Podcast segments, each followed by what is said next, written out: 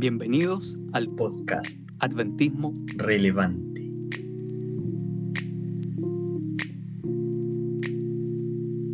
Eh, al otro día estaba pensando que eh, con Alex somos de la generación pingüina, de la generación que vivió durante la revolución pingüina. Eh, ¿Cómo estás, Alex? ¿Te acuerdas un poquito de la revolución pingüina? Oh, genial. Sí, me acuerdo, obviamente, 2006. Yo estaba en tercero medio. Tercero medio. ¿Cómo pasa el tiempo?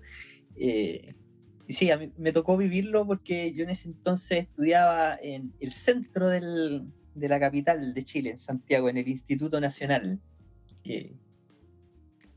muchos se sienten orgullosos del colegio, yo en verdad no, pero eh, nunca he sido como muy apegado a las instituciones en general, pero sí se valora muchas cosas de ahí, pero sí, me tocó vivir justamente eso porque parte de los que dirigían ese movimiento eran efectivamente de ahí, entonces se vivió fuerte. No, me, me imagino, o sea, ser institutano o sea, tú, eh, eh, eh, de tu generación era, por ejemplo, Julio Samit también. déjame pensarlo. Creo que justamente sí, porque a ver, en el tiempo en el que partió esto, tenía apellido Westphal, el presidente del centro alumno en ese entonces. Creo que fue el año siguiente, ah, claro. yo estaba en cuarto. Claro. Así que, claro, él tiene que haber estado en la misma edad que, que yo. Oh, Buenísimo, buenísimo. O sea, somos de lo mismo. Yo el 2006 estaba en eh, tercero cuarto medio también. Tenemos la misma edad con Alex. Eh, eh, pero estaban por venir, en el Colegio Adventista por venir. Entonces, un par de cuadras de diferencia.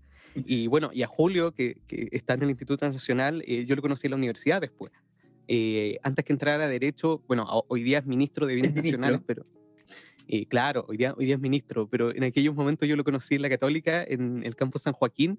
Eh, él entró a geografía primero. Ahí fue cuando yo lo conocí y después se cambió a derecho, pudo cambiarse a derecho. Y, ahí también lo conocí, ahí compartimos bastante con Julio, así que lo, lo conozco. El actual ministro eh, de Bienes Nacionales, que podríamos invitarlo en algún momento al podcast. lo, chistoso es que tú lo conocís más que yo, eso que estuve en el mismo colegio, eso es lo, es lo, más divertido, porque en el fondo éramos no sé cuántos cursos, yo era del cuarto L, cuarto L, nótese, A, B, C, etcétera. Cuarto L, wow. Claro, había, había hasta el, P, si no me equivoco, y, y claro, uno no conoce a todo el mundo, uno conoce un par de personas no hay y eso... Eh, no sé si es bueno o es malo, pero eh, es poco humano es mucha gente, sentido. Es, mucha gente, bueno, pero en aquellos años yo lo conocí porque San Joaquín era muy pequeño eh, comparado con hoy día, como es grande San Joaquín. Eh, había menos carrera en aquellos años 2000, estoy hablando 2008, 2009, más o menos por ahí. era, era distinto, pues, entonces uno se conocía, la biblioteca humanidad era chiquitita, no era como tan grande y había menos carreras, mucho menos carreras en San Joaquín. Pero era una época emocionante. A mí me gustaba la, época del colegio. De hecho, la Revolución Pingüina, no sé cómo tú la recuerdas. Eh, ¿Fue muy, muy caótico en el Instituto Nacional? Mm, no sé si caótico, pero en realidad eh, de repente siempre se generan estas asambleas o eh, movimientos de consejos de los presidentes de curso y era como, hay paro, no hay paro, sí, hay paro, ¡eh! y todo, exaltado y felices porque había paro. Y, de repente aparecían, eh, uno llegaba en la mañana temprano y estaba el colegio tomado. Y era como, ya está tomado y hay que entrar a, debatir si la toma es legal o, o no. Eh, y si la sostenemos y la apoyamos o no. Eh, era como esa la dinámica en ese entonces de repente uno llegaba y, es como ya no hay clases, se devuelve, uno ya listo. O gente que se quedaba en la toma y etcétera. Cosas de ese estilo que ocurrieron en esa, en, esa, situación. No, en, mi colegio, bueno, por venir, yo estudié en un colegio dentista por venir, eh, eh, fue distinto porque eh, el otro día comentaba también con un, un, ex compañero de colegio de que éramos pollitos. Teníamos como pensamiento sano en aquellos años, en tercero cuarto medio, eh, no, son como los que hoy día están en tercero y cuarto medio. Nosotros teníamos como otro pensamiento, jugábamos la escondida todavía, te, juro, al tercero cuarto medio todavía jugábamos la escondida. Eh, estábamos preocupados por el culto, el templo, otra cosa. Y cuando empezó la revolución pingüina y empezaron a tomarse los, los, colegios, porque fue, fue algo nuevo, o sea, que los colegios se lo estén tomando, wow, eso no, no se había visto en mucho tiempo. Y, y, de repente fue uno, fue otro, fue otro, la Confederación Suiza, que está un poquito más abajo de porvenir, eh, y de repente el colegio argentino estaba tomado y ya llevaba un tiempo en toma, y el único colegio ahí de Santiago que no estaba en toma era el Colegio Adventista Porvenir. Entonces, había un, no, no sé quién, quién, quién dijo eso, pero eh, eh, había como un rumor de que gente de afuera se quería tomar el colegio. Cosa que hecho, sabemos que hoy día, sí, a- había escuchado que alguien lo hace. comentó. Ho- hoy día se hace, hoy día se puede hacer eso, eh, pero en aquellos años era como, como raro y teníamos miedo de que se tomara nuestro colegio. Entonces, nosotros que íbamos en tercero o cuarto medio, y dijimos, no, po, no, nadie se va a tomar nuestro colegio, nosotros nos vamos a tomar el colegio. Pero Porvenir tenía un problema, que tiene muchísimas entradas, muchas entradas, o sea, tenéis por Porvenir, por allá. Bueno, no, el instituto también tiene muchas entradas, eh, pero para nosotros, claro, entonces, no, se pueden entrar por el banco, todo ese tema. No, no, nos podemos tomar todo el colegio, nos vamos a tomar el piso, el piso, para que los del colegio argentino no se tomen el colegio por venir. Y nos tomamos el piso y ya, y de repente, ¿y y por qué tienen tantas sillas? Partió un, un inspector y ¿qué, qué, qué onda? No, es que nos tomamos el piso. Ah, chuta, ya se tomaron el piso. Y, y ya, y, y empezaron a llamar a- al director, y llegó el, el director, que es Gonzalo Bersano en aquellos años, eh, y, y llegó, y ¿qué, qué es lo que pasa? No, es que nos tomamos el piso, y empezamos a meter ruido, empezamos a tirar cosas por el cuarto piso hasta abajo, y, y- y- y en eso llega el departamental de educación de la asociación, como está al lado, llegó Claro, las corriendo el oficinas estaban departamento. ahí, las oficinas estaban como al ladito, entonces yo creo que se podía ver todo desde ahí en el fondo. No, me llegaron al tiro, que cómo es posible que un colegio de dentistas esté en toma, no, esto hay que, hay que pararlo al tiro. Y, llegaron de la Unión también, pues, no se fue, eh, fue el medio show en, en un plazo de dos horas, una cosa así, fue súper rápido. Y todos nos preguntaban, ¿y por qué se están tomando el piso? ¿Cuáles son sus reclamos? Y de repente todos nosotros, ¿y cuáles son nuestros reclamos? ¿Por qué no estamos tomando el piso? Eh, chuta, eh, hicimos como una, breve asamblea, que, que ¿por qué no podemos tomar el piso? Ah, no sé, eh, eh, las fotocopias están muy caras. Ah, ya, sí, sí, sí. Eso, lo que pasa es que las fotocopias están muy caras. Ah, ok. ¿Y a cuánto las quieren bajar? Ah, chuta. ¿Y a cuánto están las fotocopias? Están a, a 6 pesos. 6 pesos, pues cáchate. Eh, eh, hoy día es de- impensado, pero aquello- aquellos años eran 6 pesos. Eh, 6 pesos, no, queremos bajarla a 4 pesos o a 5 pesos. Ah, ya, concedido. Así que pueden terminar la toma. Ah, chuta. Eh, ya, pues, terminemos la toma. Aparte, se, se está acabando la jornada y ya tenemos que irnos para la casa, así que entreguemos nomás. Esa fue como la toma de porvenir, que fue muy chistosa, eh, en una época muy distinta, que era la, la Revolución Pingüina. Y, y fue una época linda, a mí, a mí me gustó, me gustó esa época de, de colegio. Fue una época muy sana también, eh, tengo muy buenos recuerdos. Eh, pero esa fue mi, mi, mi, mi toma, la toma que tuvimos como colegio del cuarto piso de, de Porvenir. Fue muy interesante, muy, muy interesante. Me imagino que las del Instituto Nacional son distintas, muy distintas. no, la dinámica en el fondo es totalmente distinta. En el fondo, eh, recuerdo que todo era bien político, se notaba una politización que quizás en ese tiempo igual era menor a la que se vio mucho más adelante. Yo creo que ahora último es mucho más fuerte eso. A pesar de que en realidad no tengo idea qué pasa ahora. eh, como después de que salí de cuarto medio, como que me desconecté totalmente de- del colegio. Eh, hay muchos que son exalumnos y como que vibran por el colegio y vuelven al colegio. No me, no me pasó eso, pero en ese entonces Claro, dado que como es un colegio municipal en el fondo, no es laico, eh, las visiones de la gente son completamente diferentes. De hecho, eh, hay de todo. Hay gente que es sanita, hay gente que es carretera, hay gente que es muy política, que tiene sus visiones, hay gente con mucha plata, hay gente que no tiene nada. Entonces, es bastante heterogéneo, o lo era en ese entonces bastante así. Y, y es distinto en el fondo. De hecho, solo por, por, por ocio, eh, la anécdota importante de- del colegio que quizás a mí me, me deja como el... eh, estos fueron mis tiempos de colegio, es que cuarto medio existía una vieja tradición, que, porque allá no, no, no se usaba el timbre, se usaba una campana. Entonces se tocaba la campana. Un colegio como de 200 años, entonces tiene sus tradiciones, una campana que es bastante grande. Y antes se- los cuartos medios se robaban la campana. se, se la robaban por un- una semana y después la devolvían al colegio. Era la, la idea, era como cuarto medio que se robaba la campana, era como, el, oh, lo hicieron. Y se había perdido eso porque habían puesto la, la campana en un armazón de, de metal, cosa que ya de- dejaran de hacer eso en algún momento y se dejó de hacer. Y no sé a quién de un, de un curso matemático se le ocurrió que hiciéramos eso, que volviéramos a, a hacer esa gracia. Y ahí estuve yo, junto a un par de compañeros, junto a un par de compañeros con una galleta cortando los fierros para Ah, poder llevarse la campana. Eh, eh, toda la noche y cuando faltaban como 10 minutos para las 7, donde llegaba el primer auxiliar como a hacer el aseo y a abrir las cosas, claro, ahí terminamos justo y nos llevamos la campana. Y después, claro, se devuelve en una ceremonia y, y todo el show. Pero ese fue como mi... Ese es totalmente distinto a un colegio adventista, a un colegio laico, municipal, cuya tradición es robarse una campana de... ¿Cuánto te diré? Como un metro de alto. Ah, en la media campana. Totalmente, después la llevamos en un furgón, hacia ese nivel de parafernalia y, y- tratando de cruzarla por la... Por la Alameda.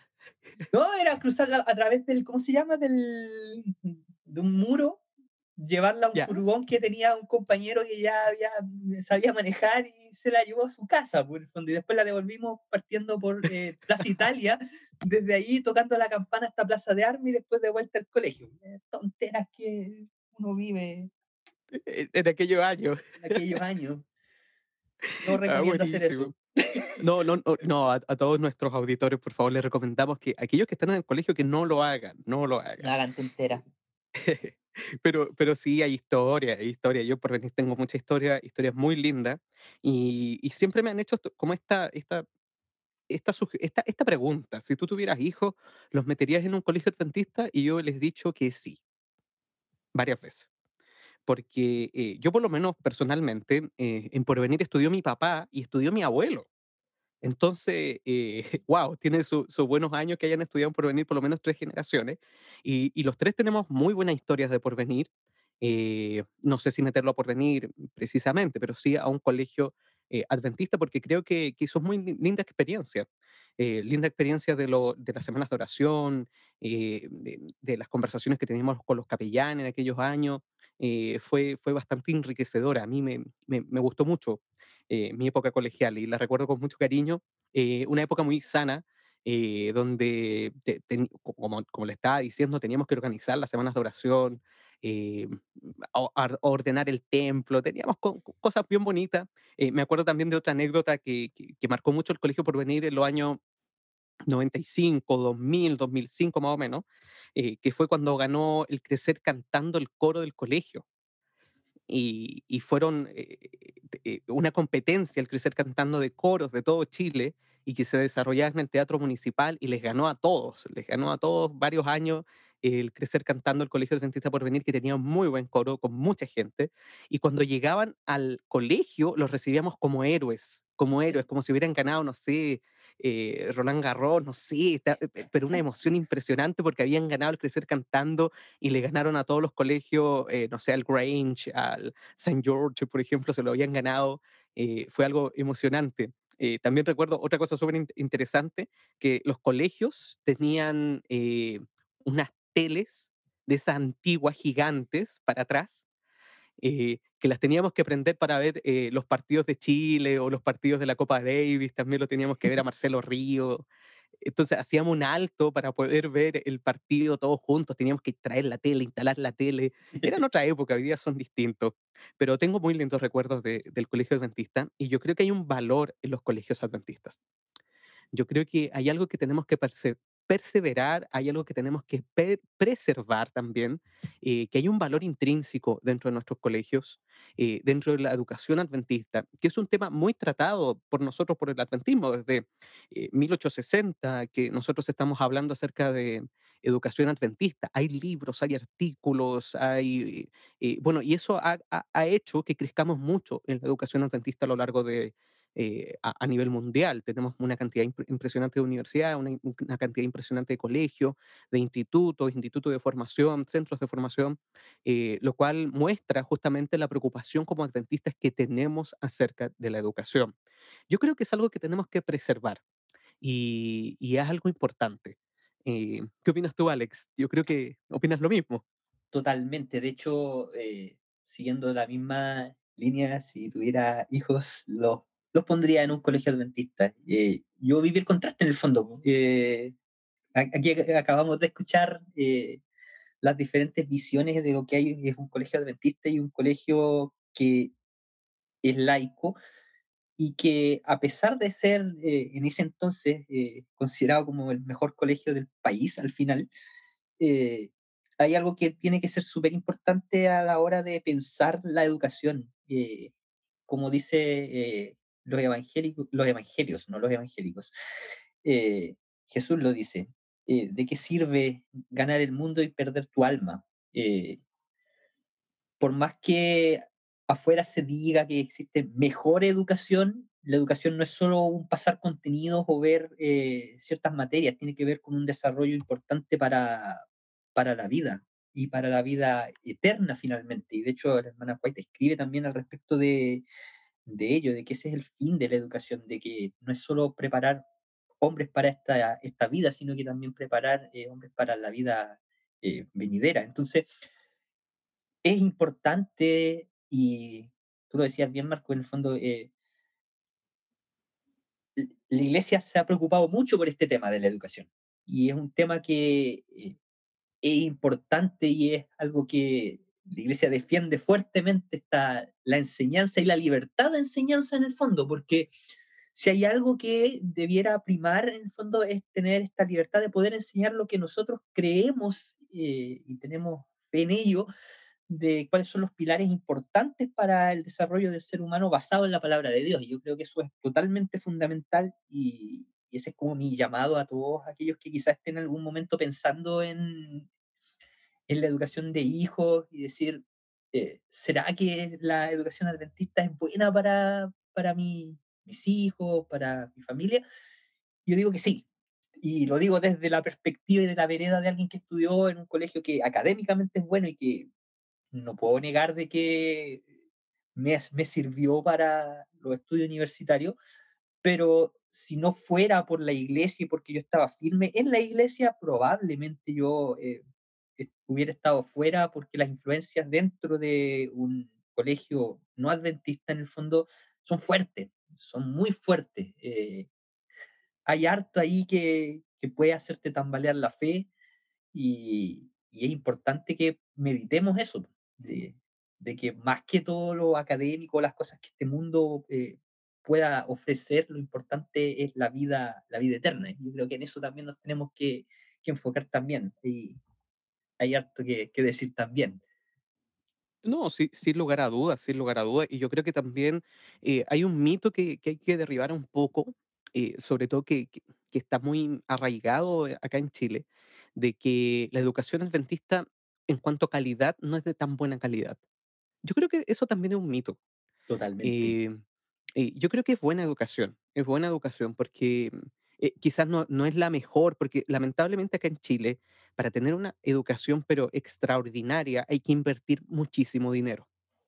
Eh, entonces, los colegios de élite acá en Chile son colegios que invierten demasiado dinero, o sea, mensualidades, por ejemplo, eh, de 700 mil pesos mensuales, 500 mil pesos mensuales, un millón de pesos mensuales, y lamentablemente la educación adventista eh, no, no, no da para tener esa cantidad de recursos en un colegio.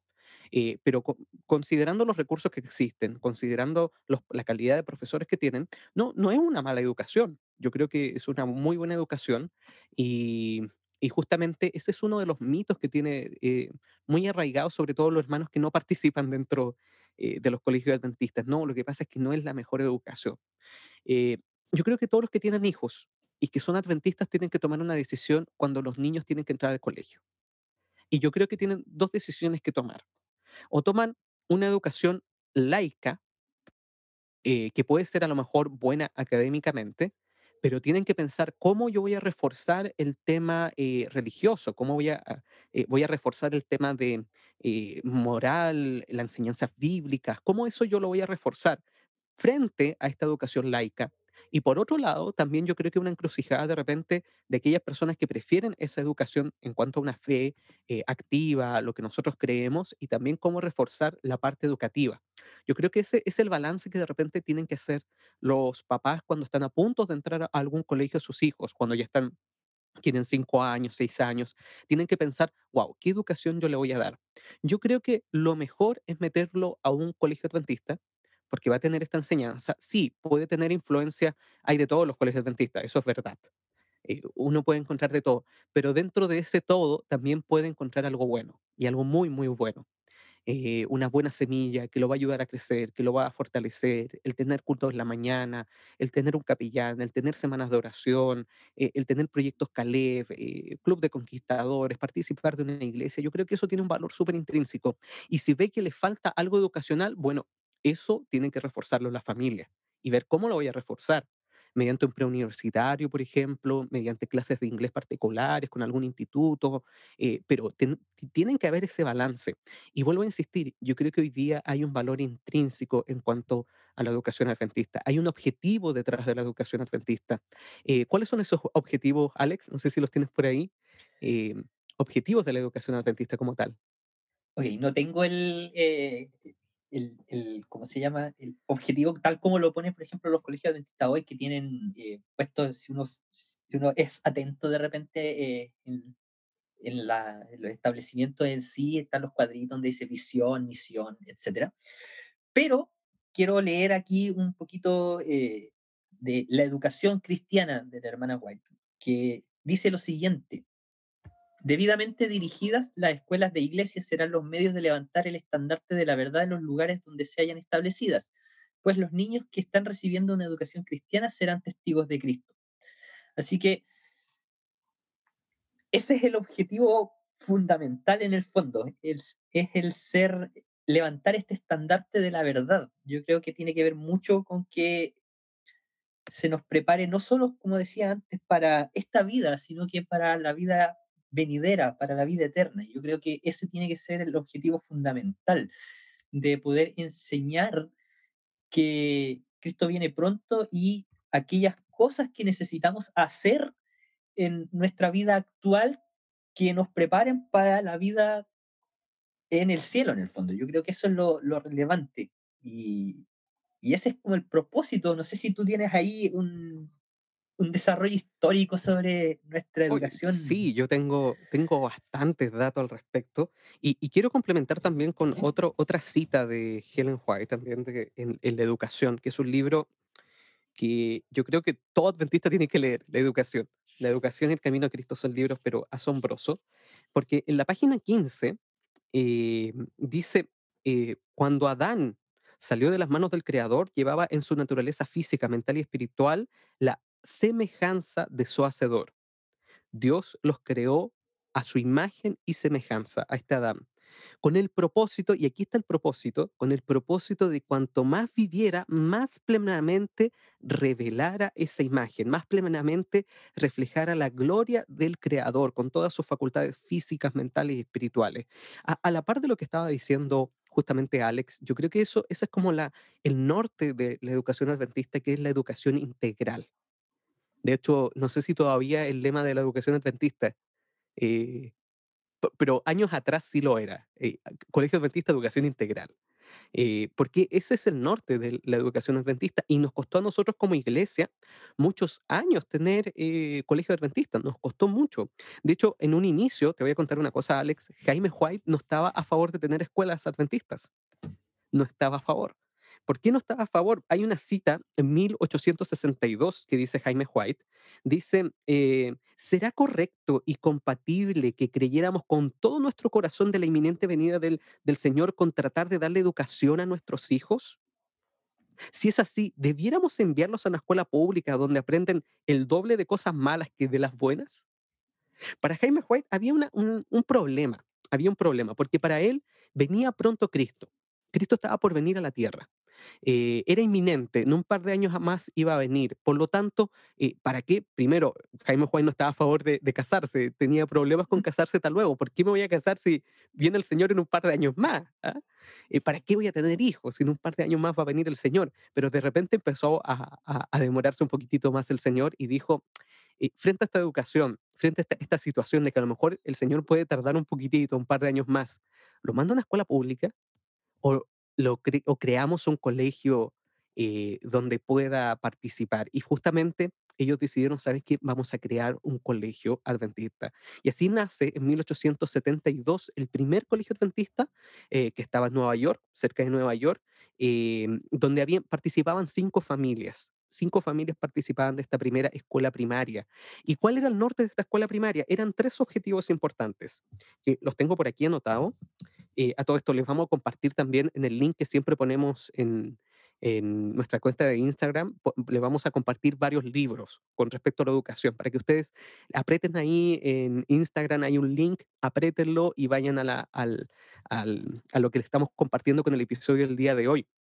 Ahora, ¿cuáles eran los, los objetivos de la educación adventista? Eran básicamente tres. Primero, lo primero, lo primero que era súper importante para ellos era el autocontrol, desarrollar el autocontrol en los niños.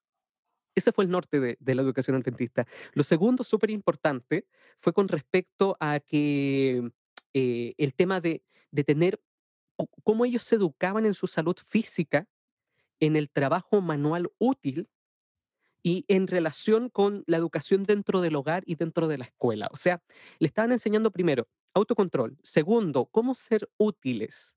Y ahí algo que hicieron mucho durante nuestros colegios adventistas hasta el año, eh, hasta los años 80, que en Chile todavía se desarrollaba, hasta los años 90 más o menos, que era el trabajo manual. Eh, ¿Cuánta gente nosotros conocemos que estudiaron en la Universidad Adventista, el antiguo Colegio Adventista de Chile, y tenían trabajos manuales? la lechería, la quesería, participaban de la panadería, trabajaban después de clase y así juntaban unos pesitos. Eso es parte del modelo adventista original, así como que esto, esto nos distingue del resto de los modelos. Y, después de eso, eh, el tercer elemento súper importante era eh, un conocimiento bíblico bastante amplio tratar de, del conocimiento bíblico más amplio posible que se pudiera entregar dentro de alguna escuela primaria adventista y eh, que los pudiera preparar para el ministerio. Y dentro de esa educación, meter también las matemáticas, el lenguaje, la filosofía, el latín. Y así se fue desarrollando la educación adventista. Los primeros 28 años del ministerio profético de Helen White no habló nada de educación. Algo súper interesante. Pero después, cuando se dio cuenta Helen White y, recibió la, voz del Espíritu Santo mediante el mensaje profético de que era un norte importante dentro del adventismo, empezó a escribir muchísimo, muchísimo. Eh, algo súper interesante también que ocurrió es que estas escuelas adventistas desde 1872 hasta el año 1900 no variaron mucho de la educación formal que había dentro de los Estados Unidos. Eh, uno de los primeros colegios fue el Colegio Adventista de Battle Creek, eh, donde todavía se enseñaba latín, se enseñaba griego, se enseñaba lo mismo que se estaba enseñando en otros lugares, y de repente, el año 1900, ocurrió algo súper interesante, porque en 1900 hay un hombre que marcó un antes y un después en la educación adventista, que era William Warren Prescott. William Warren Prescott era un joven de menos de 30 años que se hizo a cargo del Colegio Adventista de Battle Creek. Después se hizo cargo de otro colegio, estuvo a cargo de cuatro colegios, eh, del Colegio Adventista de Battle Creek, de, Battle Creek de, de Walla Walla, el Colegio Adventista de Walla Walla, que es muy antiguo y día es una universidad, eh, del Union College también fue, estuvo a cargo de todo eso. Y hay otro colegio más que, que se me olvida. Ah, también está a cargo de la Asociación de Educación Adventista que, que, vendría siendo como departamental de educación.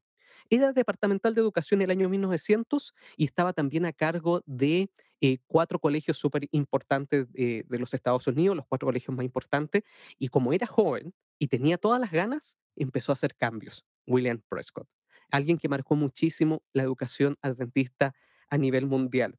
Y desarrolló algo súper interesante que fue como una especie de campestre para todos los profesores adventistas y a todos los que quisieran adentrarse en la educación adventista. En Michigan, en Harbor Spring, eh, hizo un- el primer campestre relacionado con educación y ahí se empezaron a sentar las bases de lo que sería la educación adventista a lo largo de todos los años. Y eso fue maravilloso porque una de las innovaciones más grandes fue preparar misioneros. Eso fue una de las cosas más importantes, fue preparar misioneros. Tenemos que preparar gente para la misión. Tenemos que preparar a estos jóvenes con una buena, eh, una buena enseñanza bíblica, sólida doctrina, para que puedan hacer misión en otros lados. Y él amplió de solamente educarnos para ser buenos ciudadanos, buenos cristianos, y lo amplió a poder expandir la misión. Y uno de los primeros colegios que nace desde el año 1900, quizá me estoy alargando mucho, Alex, bien, pero eh, eh, importante. uno de los primeros colegios fue, es que este tema a mí me apasiona mucho, de hecho tenemos como para rato para hablar de esto, pero el año 1900, Helen White recibió el llamado de irse a Australia. ¿A qué se fue a Australia? A ayudar a un colegio adventista que estaban haciendo en Australia, que era el colegio adventista de Avondale. Eh, Helen White estuvo allá por, por cuántos años, casi 10 años estuvo en Avondale, si no me equivoco. A ver, déjenme buscar para, para no chamullar con respecto a cuánto tiempo estuvo en, en Australia. Eh, creo que estuvo, claro, estuvo, estuvo 10 años aproximadamente, desde el año 1890 hasta el año 1900, 1901 estuvo a cargo de, estuvo en Avondale. Y en Avondale, en Australia, ella dijo lo que es hoy día la Universidad Adventista de Avondale en, en Australia, eh, dijo, wow, es este el modelo que tenemos que hacer en todo el mundo, un modelo educacional. Eh, ¿Cuál era ese modelo? Un modelo donde tenían enseñanza bíblica, tenían cultos, tenían enseñanza de ciencias, de mm, literatura, de filosofía, eh, de, de un poco de matemáticas, eh, y después de eso tenían mucho trabajo manual. ¿Qué tipo de trabajo manual? Eh, huertas, por ejemplo. Eh, eh, eh, producir mantequilla, producir leche, lecherías, producir pan, eh, mucho trabajo con las manos, cosas que puedan ser útiles para sus vidas. Y ese fue un modelo, pero asombroso, que se empezó a irradiar a todo el mundo. Y después de eso, ya empezaron a nacer distintos tipos de colegios. A principios del siglo pasado nació el Colegio Dentista de Púa, acá en Chile, y después que fue el prototipo del Colegio Dentista de Chile que está hoy día en Las Mariposas, en Chillán. Por lo mismo adquirieron tanto terreno. ¿Por qué adquirieron tanto terreno? Para estar apartados de la sociedad un poco, es decir, eh, que no sean tan, eh, estos, estos jóvenes, estos niños, no tengan tanta la influencia de lo que está ocurriendo alrededor, aunque hoy día es muy difícil por las redes sociales, por, por cómo está Internet, por el Internet de las cosas, por, por tantas situaciones, es un poco difícil apartarlos hoy día, pero que estén inmersos en la naturaleza, por lo menos, que estén inmersos dentro de la naturaleza y que puedan hacer algún tipo de trabajo manual. Y ese fue como el norte del adventismo en cuanto a la educación. Y, y es por eso que, por ejemplo, hoy día la Universidad Adventista de Washington eh, está rodeada ¿A, a a cuánto está? Muy cerca de, de- de- de la ciudad de Washington. Tienen un parque, pero impresionante, la Universidad Adventista de Washington, pero lleno de árboles, eh, una cosa pero preciosa. Eh, la Universidad Adventista de Texas, por ejemplo, eh, Southern University, es una, un- una preciosura, pero es precioso. Ahí está el famoso eh, bosque de Fenton, Fenton Forest, eh, donde había un, un rector que... No, no, no sé si te, te, te acuerdas, bueno, parece que a ti te regalé, hola Sí, Nicole, Nicole tiene el libro de, de ilustraciones sobre de- Fenton bosque. Forest. Claro, Exactamente. parábolas, fábulas. El rector del templo, el, el rector de la universidad en realidad, cuando predicaba, contaba fábulas con respecto al el bosque ten- que tenían ahí adentro. Ahora, la universidad tiene un bosque. Eso es impresionante. Acá en Chile tenemos nuestra universidad adventista, que también tiene un valor intrínseco, que es precioso, que está, eh, tiene vida on campus. O sea, somos la única universidad en Chile que tiene vida on campus. Yo creo que eso hay que eh, potenciarlo más, muchísimo más. Hay que potenciar mucho más el tema de la naturaleza, porque eso es parte de la educación adventista y eso es un valor que tenemos nosotros. Eh, justamente eh, estar inmerso en la naturaleza, estar un poco apartado, de repente... eh, eh, muchas veces yo he dicho, wow, ¿por, por qué entré acá a Santiago? Me hubiera ido a, a la UNACH, de repente me lo he preguntado varias veces. Eh, tenía que haberme ido a la UNACH, lo hubiera pasado mucho mejor en la UNACH pero es justamente porque hay un valor que hay detrás dentro de la educación adventista. Ahora, te hago también un- una pregunta a ti, Alex, como educador. ¿Cuál ha sido tu experiencia como educador en un colegio adventista? Wow, bueno, yo originalmente no estudié para ser eh, profesor en el fondo, pero eh, Dios me llevó en algún punto de la vida al salir de la licenciatura a hacer clases justamente en un colegio adventista. Y es importante ese concepto porque, claro, eh, requiere poder orientar no solo el conocimiento, sino que también eh, mostrar una, una vida como la llevó Jesús. Y eso es difícil muchas veces, pero yo creo que el concepto importante está ahí, de, de poder mostrar a otros eh, otro camino.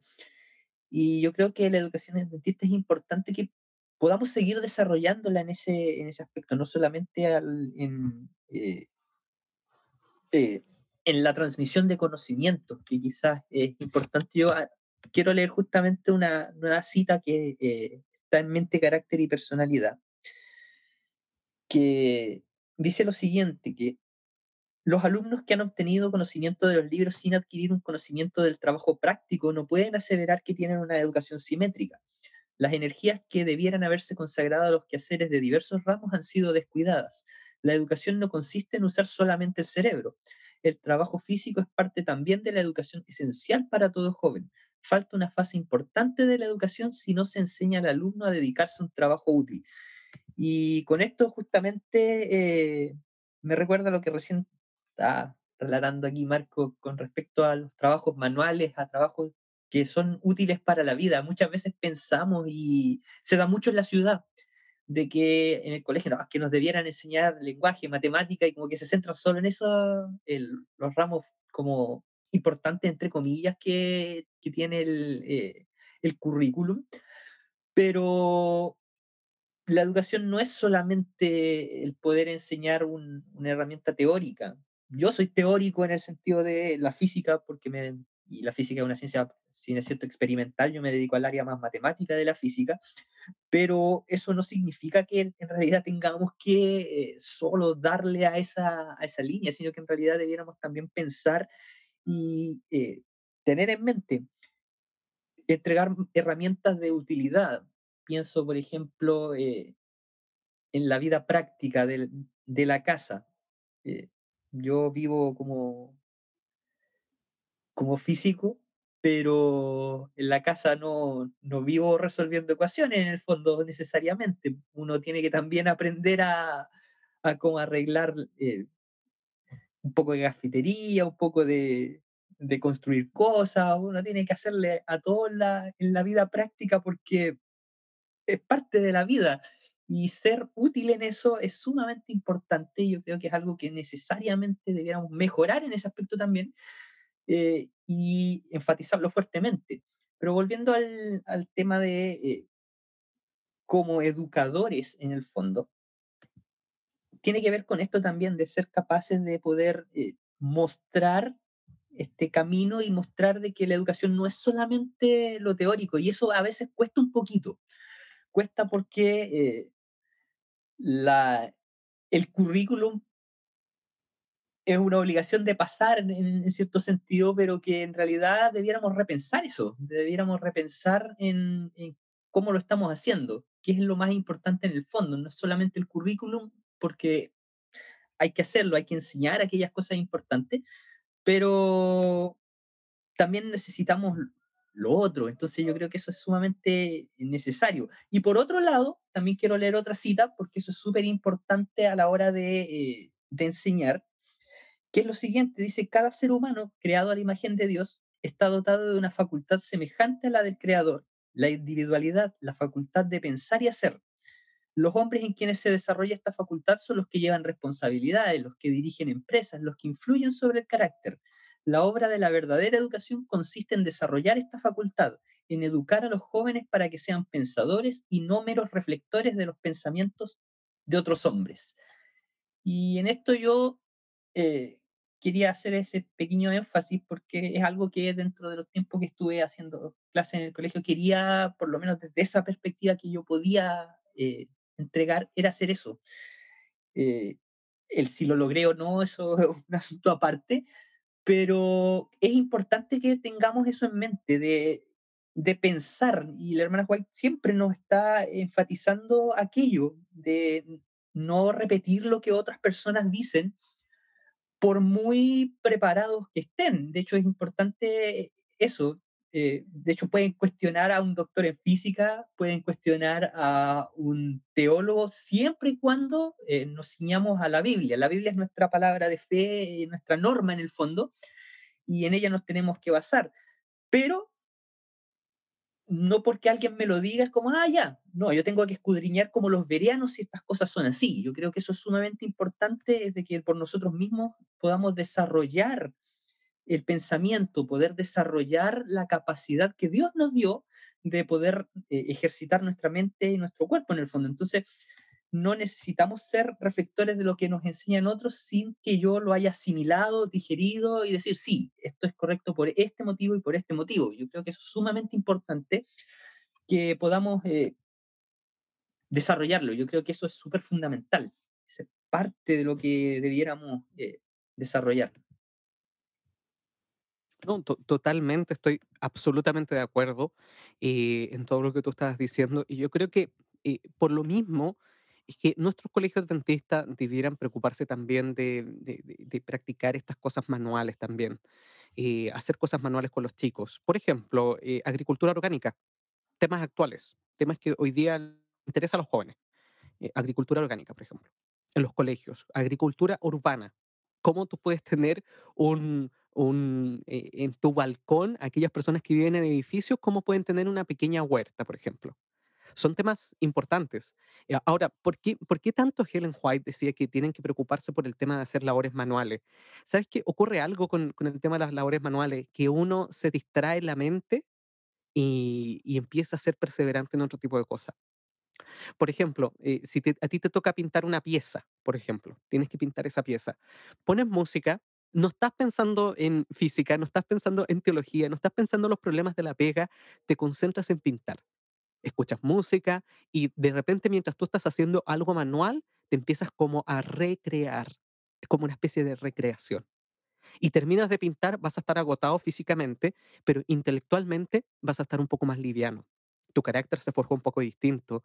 Eh, aquellas personas, por ejemplo, que, que les gusta hacer cosas manuales. A mi papá, por ejemplo, descubrió en la cuarentena pasada de, del 2020, la primera cuarentena, hacer muebles. Hoy día no hay cómo, bueno, tú conocí a mi viejo, eh, un poco hiperactivo, y, y no hay cómo pararlo de hacer muebles. Él dijo, no, tengo que aprender a hacer muebles, esto, esto está muy entretenido. Por entretención, simplemente lo está haciendo. Eh, los días domingo, cuando tiene tiempo, trata de, de hacerlo. Y, y- y yo le dije, viejo, eh, chamo, ¿por qué estás haciendo eh, tantos muebles? Nos nos llenó de muebles. ¿Por qué me distrae? Dice, me distrae. Y, y en cierta manera Jesús también fue carpintero, me dijo. Wow.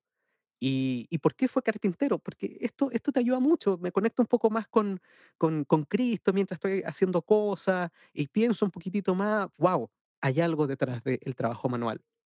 Por lo tanto, ¿qué podemos hacer en, nuestro, eh, en nuestros colegios dentistas? Primero, ayudar a la gente a pensar. Yo creo que eso es importante y, y Alex, eh, yo creo, comparto exactamente lo mismo que está diciendo Alex. Ayudar a la gente a pensar, a nuestros jóvenes que sean jóvenes pensantes, a que produzcan eh, eh, eh, publicaciones, que hagan cosas intelectuales, debates, foros, eh, congresos, que se debata sobre diversos temas, sobre creación, sobre física, eh, ¿por qué hemos hablado de temas físicos el último tiempo? Porque creo que hace falta debate de ese tema dentro de la iglesia. Eh, ¿y por qué no hablamos solamente de los temas que le interesa a todo el mundo? Porque necesitamos también hablar acerca de física, creo yo. Y justamente por lo mismo, también enseñar en nuestros colegios, por ejemplo, agricultura orgánica, reciclaje. Eh, ¿Por qué no enseñar, por ejemplo, nutrición? Nosotros como iglesia tenemos tanto que hablar con respecto a nutrición. Y no solamente deja de comer carne, no, no ese tema, enseñarle a cocinar también un poco. Ahora, ¿cómo, cómo tú contrarrestas este tema de que el gobierno de Chile, por ejemplo, a los alumnos de tercero, cuarto medio, eh, segundo, tercero, cuarto medio, le exige cierta cantidad de materias porque se tienen que preparar para la PSU? Bueno, hoy día se llama PTU, parece, ¿o no? Sí. PTU, prueba de Para la transición universitaria. Claro, ¿cómo, cómo te tienes que preparar para la PTU? Eh, y, y los alumnos están, pero todo el día pensando en tercero cuarto medio con respecto a la PTU y cómo le dejas tiempo para, por ejemplo, estudiar la Biblia. Como para, por ejemplo, hacer eh, un trabajo manual distinto, agricultura orgánica en un colegio, por ejemplo. Eh, ahí está el balance que de repente cuesta un poco más, que no es tan fácil. Pero tenemos que tratar, lo que yo pienso, que tenemos que tratar de llegar a ese norte, porque eso es lo que hoy día eh, eh, es la, la esencia de la educación adventista y que tenemos que seguir eh, impulsando en cierta manera.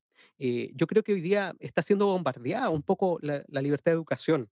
Eh, es complicado, estamos viviendo tiempos eh, de mucho discurso políticamente correcto y eso de repente nos afecta a, no- a nosotros en nuestra fe.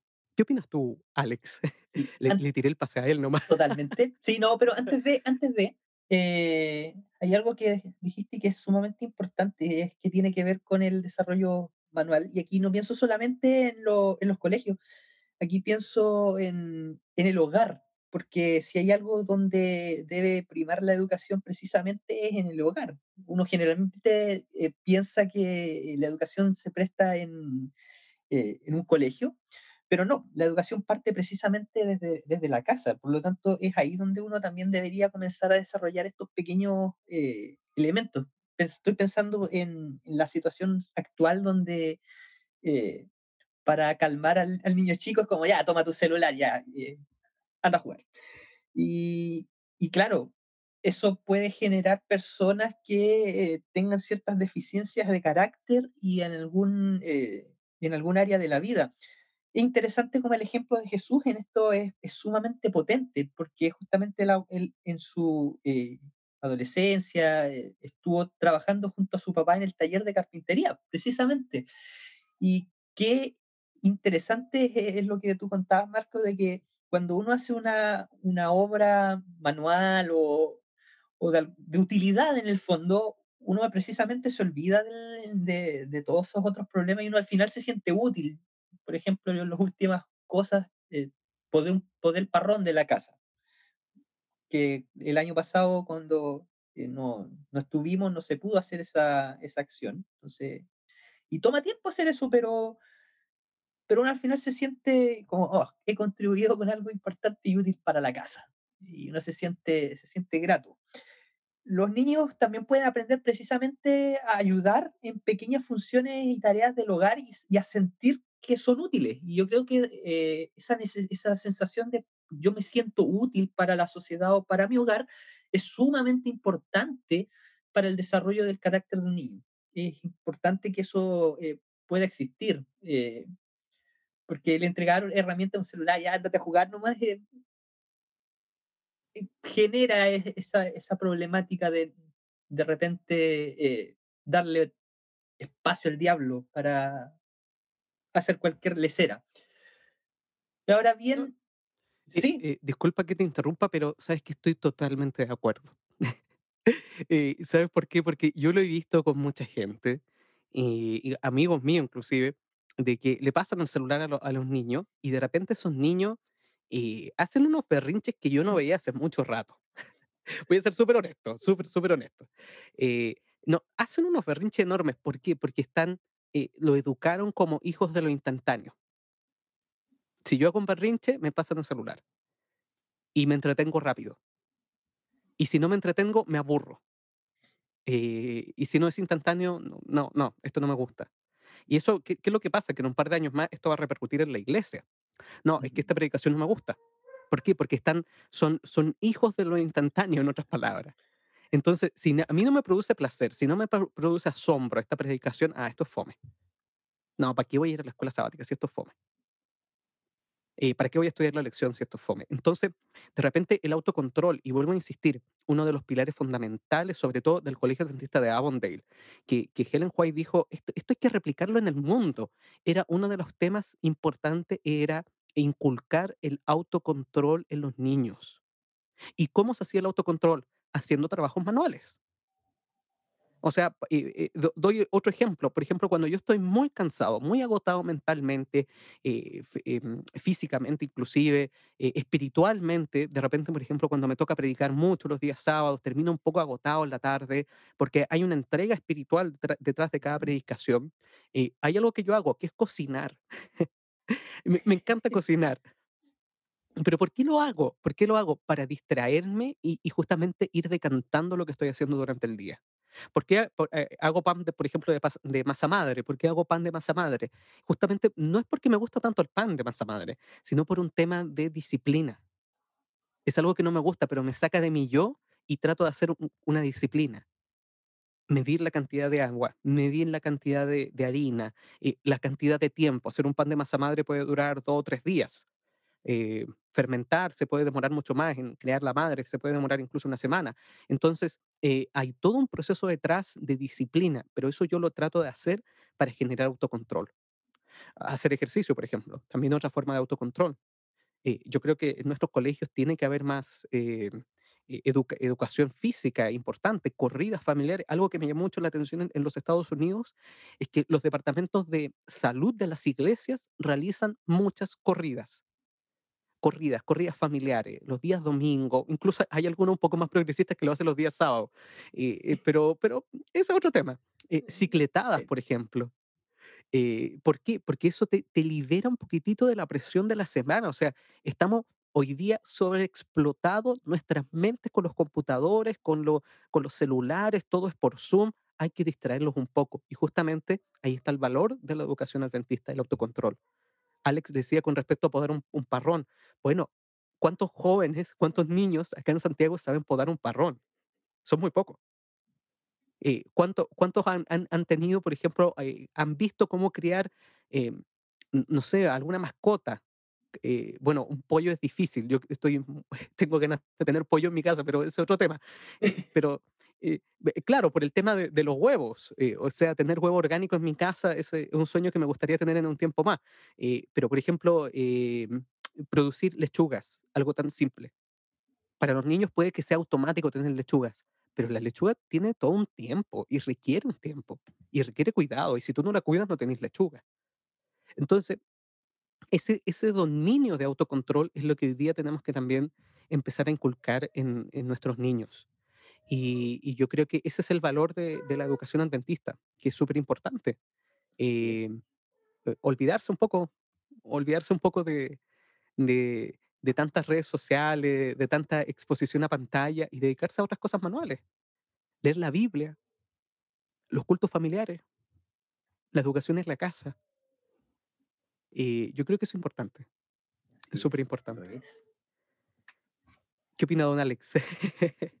está Estoy siendo bombardeado. eh, Está Está siendo siendo... bombardeado efectivamente la sociedad. Yo creo que ahí hay que tener ojo, eh, porque hemos estado hablando acerca de la educación adventista como tal y nos podemos concentrar precisamente en, en esto, eh, porque, y, hay, y hay mucho paño que cortar y es, es mucho tema porque eh, como iglesia te- hemos tenido gran luz sobre esto, pero también yo pienso que hay que tener un poco de atención sobre ciertos elementos eh, actuales en la, en la sociedad. Estoy pensando, por ejemplo, aquí en Chile, de, existe un proyecto de fondo, un proyecto de, de, de ley que lleva del año 2015 de, del gobierno de Michelle Bachelet, y hasta el día de hoy se ha ido tramitando, arreglando, eh, partió de alguna manera. eh, se le han ido editando cosas en función de ciertos debates que se han tratado, y tiene que ver con la eh, garantía de los derechos de la niñez. Eso es súper interesante porque atañe en cierto sentido a lo que es la educación al final. Eh, ya que hemos estado hablando de educación, eh, es súper importante tener ojo también y prestar atención a los desarrollos en la sociedad porque esos pueden incidir justamente en, en lo que estamos haciendo. Pienso en, este, en, esta, en esta ley en particular porque algunos de sus puntos son, eh, requieren, todavía no está completa, entonces eh, obviamente puede que estas cosas cambien, puede que, puede que no. Entonces hay que tener ojo porque, por ejemplo, pienso en algunos de los artículos de esta, de esta ley donde existe el concepto de la autonomía progresiva del niño donde en el fondo se, se dice que el niño puede ejercer sus derechos por sí mismo y que eh, va alcanzando como madurez y los padres y madres simplemente orientan y dirigen, pero que en realidad no es muy claro el- en el fondo eh, cuando un niño es suficientemente maduro, ¿qué puede hacer? Porque de hecho el, el último borrador de, la, de esta ley indica que el niño puede, eh, tiene como la facultad de poder llamar a marchas, por ejemplo, y un padre no le podría decir nada eventualmente. Entonces, ahí es uno dice, mm, ¿cuál es el rol de los papás y qué es lo que nosotros pensamos como eh, adventistas sobre el rol de los padres? Entonces, esto es súper importante que tengamos también ojo en estas leyes. Por ejemplo, eh, otro artículo habla acerca del derecho a la vida privada, donde el niño tiene derecho a su privacidad y que eh, en principio un padre o madre no podría quitarle eh, el celular ni revisarle su celular porque vulneraría sus derechos. Entonces hay personas que dicen, pero, pero ¿por qué si para una correcta, eh, una correcta enseñanza uno tiene que ser un buen supervisor de con quién está hablando mi hijo, etcétera? Entonces, ante esas cosas donde eh, el Estado está poniendo un, quizás en cierto sentido quitando eh, un rol a, la paternidad en el fondo, y quizás en algunos otros aspectos el, Estado quiera tener un rol más preponderante, ¿cómo lo vemos nosotros como adventistas? Yo creo que hay que tener un ojo ahí frente a esas cosas, entendiendo cuál es nuestra visión. No sé qué opinas tú, Marco, sobre este, este concepto de estar atento a.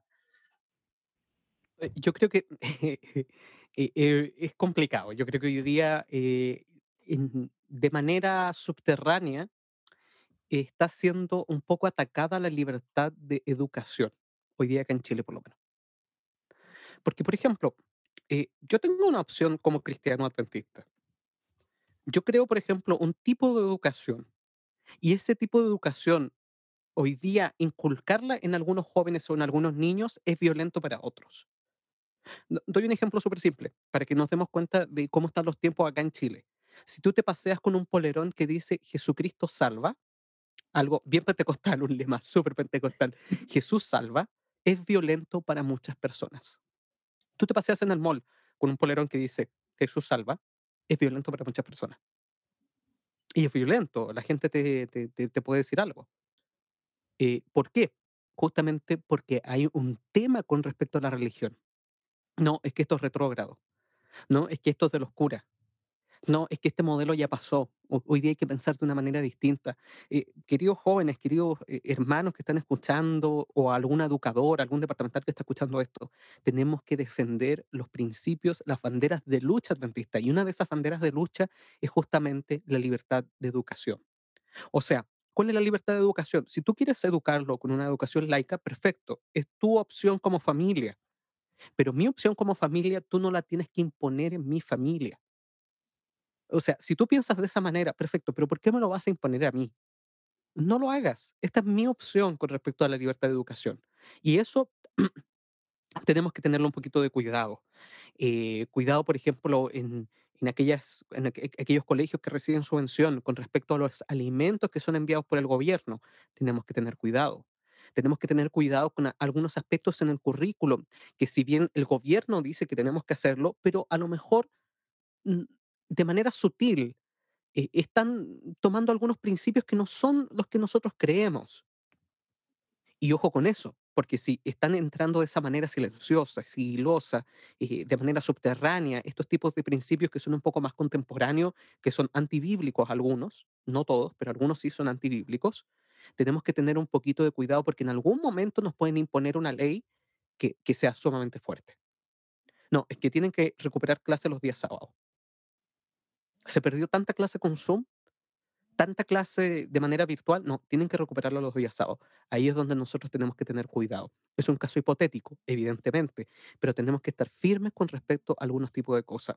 ¿Como qué cosas? Eh, con respecto a la moral, con respecto a la sexualidad de los niños, con respecto a qué es la familia, los valores familiares, con respecto a las virtudes, con respecto a los valores, a un modelo bíblico educacional, eh, eh, con respecto, por ejemplo, a la creación. 24 horas literales en 7 días fue la creación. Eh, esta semana de la creación nosotros tenemos que creerlo. Son principios que tenemos que nosotros como adventistas poder inculcarlos y tener la libertad y que en cierta manera de manera subterránea hoy día que en Chile está siendo atacado. tenemos que tener cuidado, tenemos que tener cuidado. Y por lo mismo, eh, tenemos que salvaguardar el tema de libertad religiosa, libertad de educación, tenemos que buscar mecanismos para poder ayudar a preservar la libertad de educación y la libertad religiosa que en Chile. Eh, vuelvo a insistir, esto no es solamente un departamento más dentro de, de la administración, el Departamento de Libertad Religiosa. No, acá hay algo potente que va a ser necesario mientras más nos acerquemos a los momentos finales de la humanidad. Eh, porque esto sabemos que bíblicamente todo nos va a llevar a un movimiento político totalitario, económico totalitario, eso, eso es bíblico. Entonces, tenemos que tener cuidado, tenemos que tener cuidado de tratar de salvaguardar el máximo posible. Eh, vuelvo a insistir, hay un valor intrínseco, lo que estaba mencionando eh, Alex con respecto a esa ley. Ha- hay cosas subterráneas que tenemos que tener cuidado. Hay cosas subterráneas que tenemos que conversar como iglesia.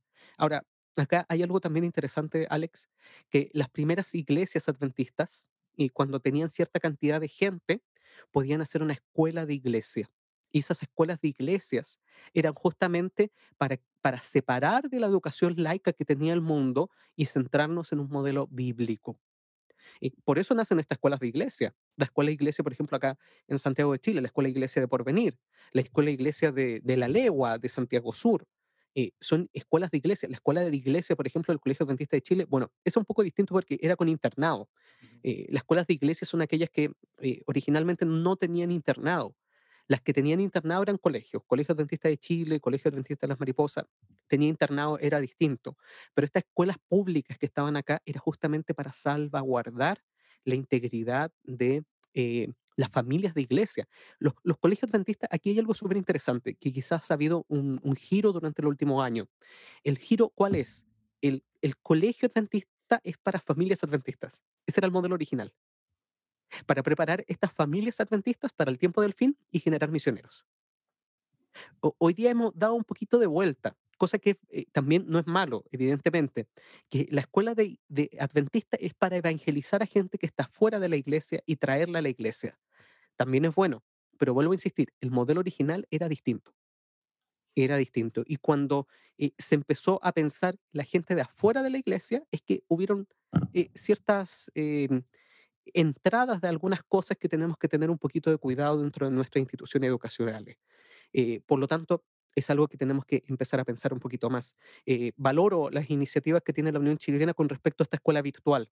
Yo creo que es súper importante, es súper bueno lo que están haciendo, eh, de, de inculcar valores, de inculcar em, las creencias que nosotros creemos, valga la redundancia, en aquellas personas que no participan de colegios adventistas, eh, para que tengan una educación religiosa en sus hogares, yo lo, lo valoro, pero absolutamente encuentro que es una muy buena iniciativa. Encuentro que es muy buena iniciativa la gestión que ha tenido la Universidad Adventista de Chile durante los últimos años, de, de crecer en cuanto a acreditación, de crecer en cuanto a, a- a infraestructura, un par de detalles. Yo sé que es muy difícil la Universidad Adventista de Chile por, por temas económicos, por temas de, de- de- de- Tener una universidad no es fácil, no es para nada fácil. La acreditación no es fácil, pero a pesar de todo están haciendo un trabajo bastante interesante ya en la Universidad Adventista de Chile. eh, pero vuelvo a insistir, tenemos que tener cuidado con estas cosas que de repente están ocurriendo a lo largo de Chile que tenemos que prestar un poco de atención. Eh, ¿qué opinas, Alex? Me alargué mucho Sí, también hoy día. no, está bien. De hecho, eh, está, eh, justo encontré una cita de, nuevamente, de Joya de los Testimonios, donde ah, eh, nos recuerda el concepto de las eh, escuelas de iglesia. donde Dice lo siguiente, en las localidades donde son pocos los creyentes, únanse dos o tres iglesias para erigir un humilde edificio como escuela primaria. Participen todos en el gasto. Es ya tiempo de que los observadores del sábado separen a sus hijos de las compañías mundanas y los coloquen bajo los mejores maestros que harán de la Biblia el fundamento de todo estudio.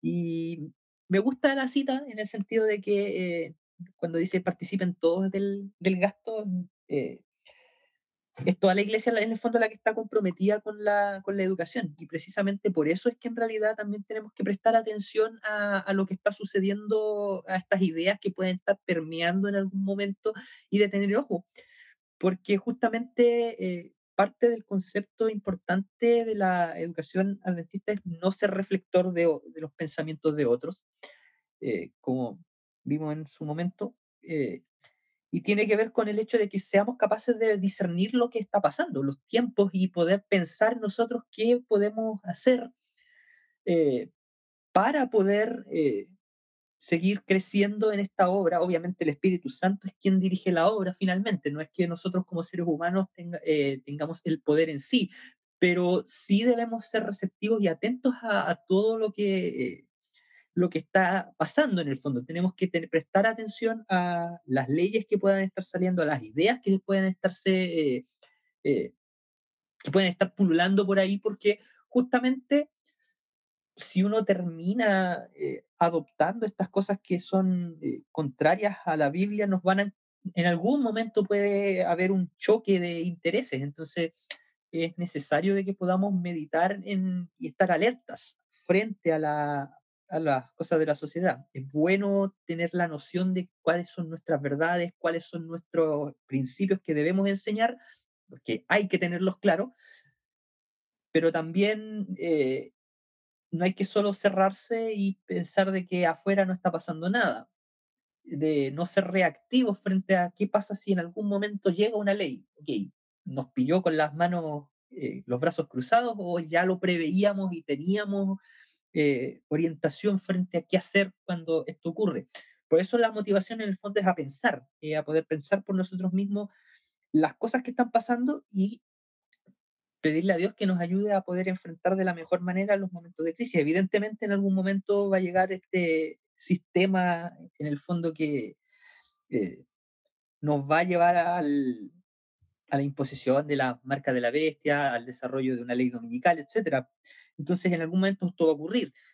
Pero qué importante es que sepamos que cuando esto ocurra nosotros tengamos la firmeza de reconocer eh, dónde están nuestros principios y para eso entonces eh, hay que tener ojo con las ideas que están circulando por ahí. Yo creo que eso es sumamente importante que podamos reflexionarlo y pensarlo. Total, totalmente de acuerdo, ¿sabes? De hecho, estaba pensando en una cosa. y lo que tú leíste con respecto a estas escuelas de iglesia que tienen que unirse, dos o tres iglesias y formar una escuela, que es el consejo práctico que hace Helen White. De hecho, después de Avondale, después del año 1890, 1895, eh, eh, eh, fue un tema que le pesó tanto a Helen White que empezó a escribir La Educación, por ejemplo, el libro La Educación, que es un libro maravilloso, léanlo, reléanlo. Yo creo que tiene que ser uno de los libros de cabecera de todos los educadores adventistas, todos los que están preocupados por la educación. Eh, consejos para maestros, consejos para la iglesia, son, cosas eh, maravillosas que tenemos que empezar a aprender. Eh, pero eso de juntarse dos o, tres dos o tres iglesias y crear una escuela de iglesia, hoy día es difícil, en cierto sentido. seamos súper prácticos. Crear hoy día un colegio es difícil, pero sí lo podemos, lo podemos llevar a una realidad un poco distinta.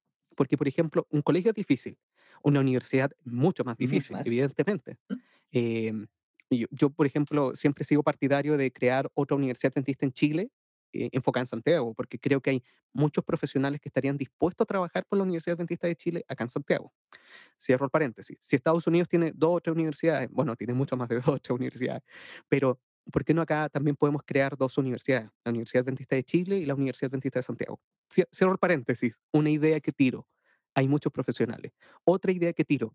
Las escuelas de iglesia hoy día son difíciles de hacer pero no es difícil hacer un jardín infantil. No, es difícil hacer un, after school, por ejemplo, que hoy día está muy de moda. O sea, eh, después de la, del colegio que hacen los niños, podríamos tener after school en, nuestros, en nuestras iglesias. Eh, quizás no, no, no, no, las podemos hacer en todas las iglesias, pero en algunas iglesias sí tienen la capacidad, sí tienen los recursos para poder realizarlas. Un after school, eh, también jardines infantiles aquellos papás que están trabajando y no saben con quién dejar a sus niños y no hay jardín infantil adventista en Santiago por lo menos. Yo creo que se puede hacer, yo creo que es necesario. Y enseñarles ahí desde niñitos, desde niños, desde chicos, eh, educación, eh, valores bíblicos, trabajo manual. Yo creo que hay algo que le podemos sacar el, jugo a eso. Crear un, jardín infantil no es tan complejo como parece hay cantidad suficiente de, gente adventista que yo creo que estaría dispuesta a trabajar en un jardín infantil adventista o un after school, vuelvo, vuelvo a insistir. Yo creo que también es súper importante. Y hay cosas que tenemos que sacarle más provecho. Tenemos que sacarle más provecho también, por ejemplo, a nuestra universidad a generar conocimiento con respecto al tema de los valores adventistas relacionados con educación. Eh, algo que Helen White repite mucho es que nuestras universidades, nuestra educación superior, esta educación superior que tanto habla eh, Helen White, primero se refiere a la educación superior de mirar más allá del conocimiento básico humano, sino que mirar al cielo. Esa es la educación superior para Helen White. Pero también se refiere a reflexionar de manera más amplia y producir conocimiento. O sea, hoy día necesitamos producir más conocimiento. Necesitamos más libros acá en Chile relacionados con educación. Necesitamos más congresos, necesitamos más revistas y siempre vamos a necesitar un poco más. Esa, es la gracia del Evangelio, siempre hay más, aún hay más. Eh, que siempre hay una frontera nueva que cruzar, siempre hay algo nuevo que realizar. Eh, hay algo que tenemos que salvaguardar, que es la libertad de educación. Darnos cuenta cuál es el valor que tenemos, darnos cuenta eh, qué cosas nuevas podríamos hacer. Y algo que me encanta de Helen White es que fue una innovadora impresionante en, en todo lo que tenga que ver con un mecanismo de evangelización. Helen White era muy innovadora, siempre y cuando no faltan los principios bíblicos ni a las creencias fundamentales. Tengamos eso claro. Si esto no, no, no, no, no, no, transgrede ningún principio, oye, démosle. Y eso fue lo que ocurrió en Avondale. Cuando ella se dio cuenta, wow, eh, acá hay una educación muy distinta a la que estamos realizando en Battle Creek. Acá no se enseña latín, acá no se enseña griego, acá se está enseñando a cultivar con las manos. Wow, esto hay que replicarlo en todo el mundo. Por eso Helen White se fue Australia y estuvo allá 10 años en Australia. Bueno, hay, historias muy interesantes de Helen White en Australia. son. Eh, eh, muchas, muchas, porque eh, ella desde... hay algunos historiadores adventistas que dicen que escribía tanto con respecto a, cambios que tenían que hacer en Estados Unidos. Oye, la casa publicadora no pueden estar todos metidos en Battle Creek. Tienen que salir de acá. Hay que hacer misión. Hay que evangelizar. Pero esa tendencia a estar en la institución solamente, acá en el colegio, acá estamos cómodos, solamente en una ciudad, todos adventistas, no salgan, tienen que salir. Que le inventaron un llamado a Australia. Algunos historiadores adventistas dicen eso.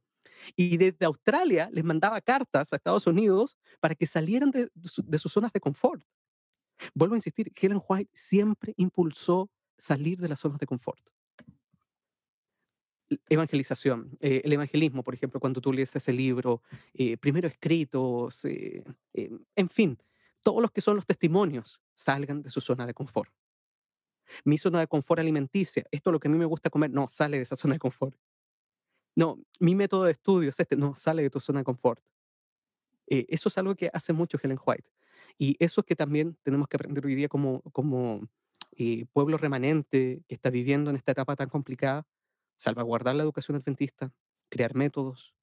Eh, aquí he tirado un montón de ideas. Yo creo que otra idea más, eh, después de esto, eh, puede que nos deje escuchar algunas personas, pero crear un centro de estudio. O sea, a mí ya se me metió el bichito hace un rato. Necesitamos crear un centro de estudio. ¿Cómo creció tanto la, educación católica? ¿Cómo se, se, se salvaguardan tantos por centros de estudios? Están llenos de centros de estudio. ¿Qué es un centro de estudio? Un lugar donde se publican y se investigan las ideas de ese centro de estudio. Ya sea un modelo eh, económico, un modelo político, un modelo educacional, eso hace falta acá en, en Santiago. Producir charlas, producir material para que la gente vea, wow, este es un modelo distinto que podemos replicar en otros lugares. Darnos cuenta de cuál es el valor de, la educación adventista. En fin, hay mucho por hacer, ¿verdad, Alex? Totalmente, hay muchas ideas y de hecho también nuestra motivación es que los que nos están escuchando también generen sus propias ideas, que eh, al final de todo eh, esa es la motivación de lo que hemos estado diciendo durante este episodio y los anteriores también, que puedan pensar, que puedan reflexionar sobre este tema, porque es importante, es relevante para, la, para nuestra vida. El adventismo ha tenido desde sus orígenes, básicamente, este concepto de la educación y de la libertad de la educación en el fondo, y por eso queremos que eh, podamos seguir desarrollándolo. Lo que Jesús nos, nos indique todo el tiempo que podamos desarrollarlo es momento de, de hacerlo. Eh, tenemos que hacerlo. Durante, si el tiempo existe aún, eh, pedir a Dios que nos siga iluminando con más ideas, porque necesitamos ideas y seguir eh, avanzando frente a, a, esto. Así que me quedo justamente con, con, eso, de seguir pensando en nuevos proyectos, nuevas ideas y seguir valorando esta educación que eh, nos ha sido mostrada en el fondo por Dios. Claro, indiscutiblemente, don Alex. Eh, ¿Puedo cerrar con un poema? Tengo un poema por acá. Adelante. Eh, nunca habíamos cerrado con un poema, creo que es novedoso, es interesante. Vamos a cerrar con un poema, pero es un poema que escribió Homer Salisbury. Salisbury eh, era un profesor de la de escuela adventista del Colegio Adventista de Battle Creek el año 1913. Y de repente él cuando tenía 25 o 26 años dijo, wow, ¿qué estoy haciendo acá? Tengo que evangelizar a otros lugares.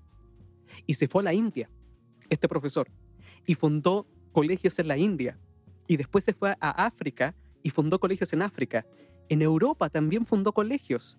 Y de repente, cuando tenía 30 años, estando en el mar Mediterráneo, Homer Salisbury eh, lamentablemente naufragó y murió.